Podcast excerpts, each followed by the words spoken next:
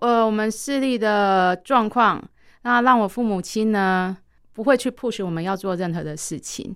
我妈妈也常常说啊，没看到啊，就随便念一念就好了。可是呢，我蛮喜欢念书的，而且我觉得我可以，嗯哦，那成绩也不错。我父母亲呢，他们虽然没有强求，但是他们很棒的地方就是说会支持我们要做的，所以我那时候就很确定的说，嗯，我就是要继续念。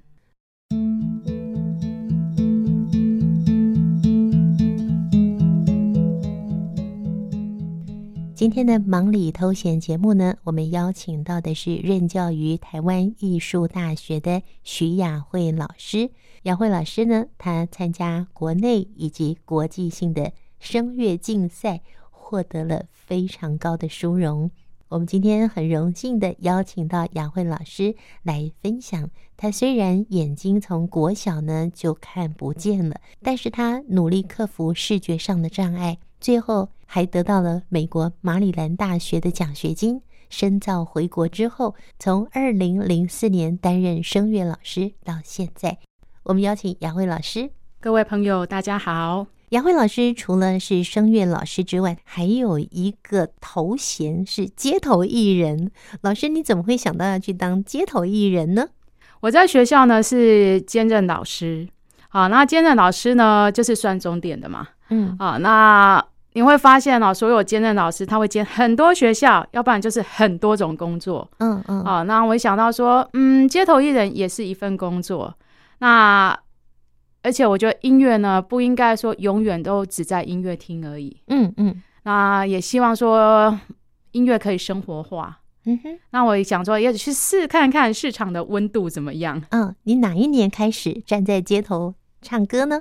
二零一六，二零一六哦，那是五年前了。差不多。哼，嗯，那第一场给你的感受到现在有一样吗？嗯，有一样吗？其实一开始我也是蛮惶恐的哈，然后后来发现，哎、其实好像不是说声乐那么可怕，嗯接受的人也还蛮多的。嗯那当然，就是曲目上也是要做调整啊。嗯嗯，哦，那像我们如果说要升等的那个曲目，大概你放到街头的话，没有人要听、啊。 对，所以我也学的蛮多的，呃，适合在街头唱的艺术歌曲啊，好、甚至老歌啊、民谣啊。嗯那平常我应该在这之前不会去唱它。嗯，对，所以要重新练哦喽。嗯，对，就是一些曲目。嗯，，对，那是二零一六年第一场的街头表演，记得在哪里吗？呃，一开始啊，其实我们这个都必须要有证照的。对，对，那我去考证照的之前呢，好在那个应该是戏子夜市吧。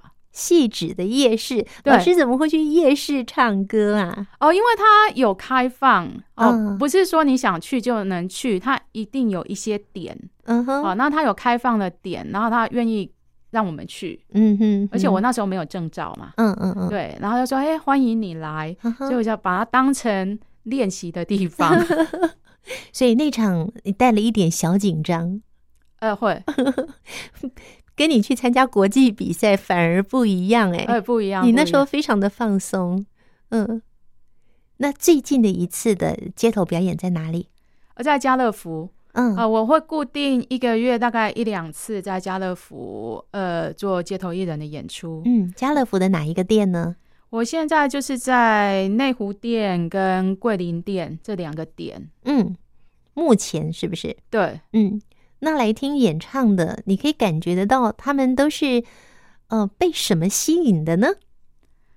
而其实蛮有趣的哦、我我觉得，嗯，声乐可能是比较跟流行歌比起来呢，可能会会比较弱一点哦，接受的人比较少。但是我发现，其实愿意停下脚步来听的人还是蛮多的。嗯，哦，那也经常有小朋友啊，他就跟爸爸妈妈说我要听唱歌， 对，所以还蛮有趣的。那甚至有一次我在嗯唱《西班牙姑娘》，嗯她是意大利文，嗯，而且有个老外他就说：“哦，你去过意大利吗？” 嗯我，就说没有， 对，蛮有趣你的说。我去过捷克。 好，那老师，你刚刚提到了是关于在街头艺人的这个部分，是，嗯，会持续下去喽。呃，应该会的，嗯，喜欢在街头唱歌给大家听，也喜欢在音乐厅啊，或者是比较正式的舞台上为大家唱歌，这都是你的最爱。是那你在家里面会为家人唱歌吗？不用为他们唱，就会经常听到了。因为你在练习吗？呃，都有啊，或者是说，像我女儿，她也蛮有趣的。她嗯当小 baby 的时候呢，我要顾小孩，所以我就把她背着，然后背在前面。然后呢，她就在那边睡觉，我就唱我的。嗯然后我先生看到的时候说：“这么大声，吓死人了！”他已经睡不着，结果一看他在睡 觉。对，他没有你的歌声，反而睡不着呢。哦，我只是想说，嗯，要顾小孩，但是我也需要练唱，嗯所以呢，就同时进行这样。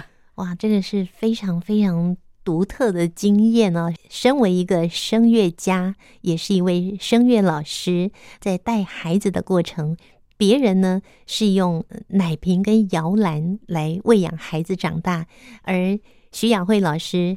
你是用你的歌声来喂养孩子， 孩子也很爱唱歌吗？今年几岁了？他现在小学四年级哦，嗯那就呃喜欢随便哼唱啊，嗯对，那也呃就是他小时候呢，我不是抱着他呢练我的唱，要不然就是有学生来上课，然后也是唱着大小声的哦、嗯，然后他就继续在他的婴儿床睡觉，对，所以他在有这种声乐演唱的场合，他特别的安心呢，因为在妈妈肚子里就是这样，十个月才生出来，所以他非常非常熟悉这样的环境。呃，应该不陌生啊，嗯，所以孩子应该也是一个快乐宝宝吧，嗯，还蛮不错的，听着歌声出生，听着歌声长大，一定是比任何一个孩子还要快乐的。哦，那你的先生会觉得很吵是吗？嗯，还好哎，他也算蛮特别的哦，就是他在认识我之前呢，他就蛮喜欢听女高音唱歌的。嗯对，那嗯，他大学时候呢，他也买了好多古典的 CD，那所以应该是我从事的工作，他就不会排斥。啊、所以你先生他就是喜欢听女高音演唱。他那时候是这样跟我说。 所以是他找到你，还是你找到他， 还是你们俩在什么地方相遇呢？嗯，朋友介绍的啊，啊、呃，对， 哇！所以是先生非常欣赏你，欣赏你的歌声，爱上你的歌声，后来爱上你的人喽。呃，不好意思说，不知道怎么说， 对。好，来谈谈你的日常哦。就是身为一个眼睛看不见的视障朋友，你一路的学习这么的辛苦，但是在过程中也有很多的掌声，有看到这么多的老师的肯定，还参加国际性的比赛，也荣获了金牌第一名。那其实对一般人来讲呢，这都是很不容易的。可是回归到一个你的日常生活面，就很明显的，我的视力是是不方便的。那这样的不方便带给你日常生活，你要去习惯你的方向、你的交通、你的，比方说你是个妈妈，你会煮饭吗？简单的，简单的，对，所以简你单还要会煮饭，还要帮小孩换尿布等等这些，所有妈妈该做的你都要做。那这样子的日常，你是怎么样去去应对他的呢？哦，其实最重要的就是要接受这个现实。那当然接受了之后呢，呃，我会去想说要用什么方法来克服。嗯比如说读书，我可以用听的，我可以用点字，可以用摸的。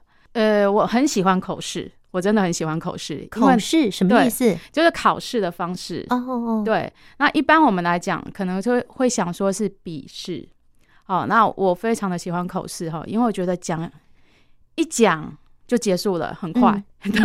那我很会背，很会背东西嘛。嗯好，所以呃，我后来发现，其实我在教学的过程当中，也有一些学生，他可能有视障的，或者是其他身心障碍呢，不太方便用手去作答。我就说，那我们用口试的，可是他们居然都不愿意。嗯所以本身我会用不同的方式，用替代的方式来做。那其实那时候生小孩，我也蛮害怕我不会带小孩的。嗯，好，然后后来发现呢，其实你愿意去做，好，一定没那么难，而且呢，有其他的方式可以替代。所以当妈妈，一般人、一般明眼人都觉得当妈妈好辛苦啊。雅慧，你怎么看待当妈妈的工作呢？其实我觉得不辛苦诶、就是要有耐心。这一点真的是要花时间在小孩身上。那现在小孩越来越大的话呢，其实他常常在帮我。好像呃，我们本来手机也会用 Line 这些啊，照片啊，然后传资料啊。那我自己看得到，也可以用有声的，那速度就没那么快。嗯，可是小孩一叫下来很快，那甚至大型演出哦，他帮我化妆，嗯，对，那就发现说，哎、其实他帮我的比我照顾他的还要多。小孩会帮你化妆，对，那已经有几次大型演嗯出，因为呃，有些不见得有化妆师嗯，哦，所以呢，化妆就要自理。对，然后他就很乐意的帮我化。他变成你的小秘书了，对，嗯。所以你说孩子现在几年级啊？小学四年级，他才小学四年级就这么能干哦，然后我觉得，嗯，他蛮会想的，嗯呃，像他看到需要帮助的呢，你嗯不用跟他讲，或者是稍微跟他说这个怎么样，他就立刻很主动，愿意去做协助。啊哈，像他小学一年级的时候，他就帮很多看不到的视障叔叔阿姨夹菜啊。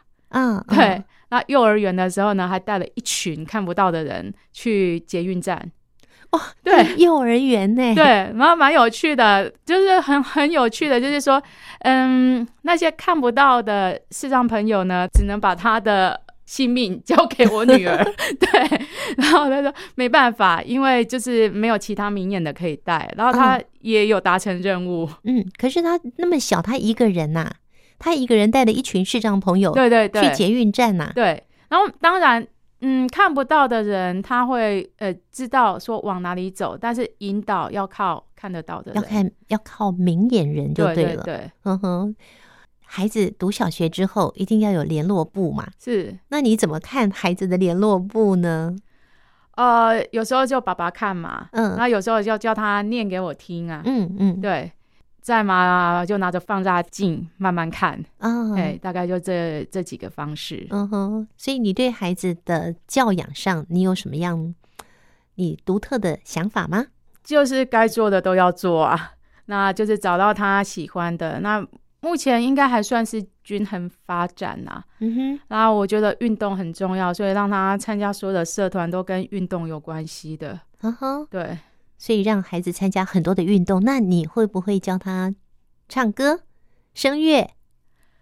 还好哎、如果他有兴趣再说吧。 对，所以你没有强求。没有没有，老师刚刚提到教育孩子的这个部分啊，当一个妈妈没有那么容易哦。你是怎么学习如何当妈妈的？因为你刚刚也说，你觉得你好像没有办法做好，但现在你为自己打几分？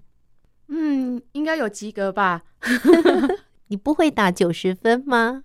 哦，不会，就是还是有很多进步的空间呢、那在谈到教养的过程，宜家也想要请问一下雅慧老师，在你小的时候啊，你的爸爸妈妈碰到了你姐姐，还嗯有你在小学这阶段呢，眼睛就不方便了。那爸爸妈妈在那个时候，他给予你什么样的力量，或者是他用什么样的方法来带领你们两位？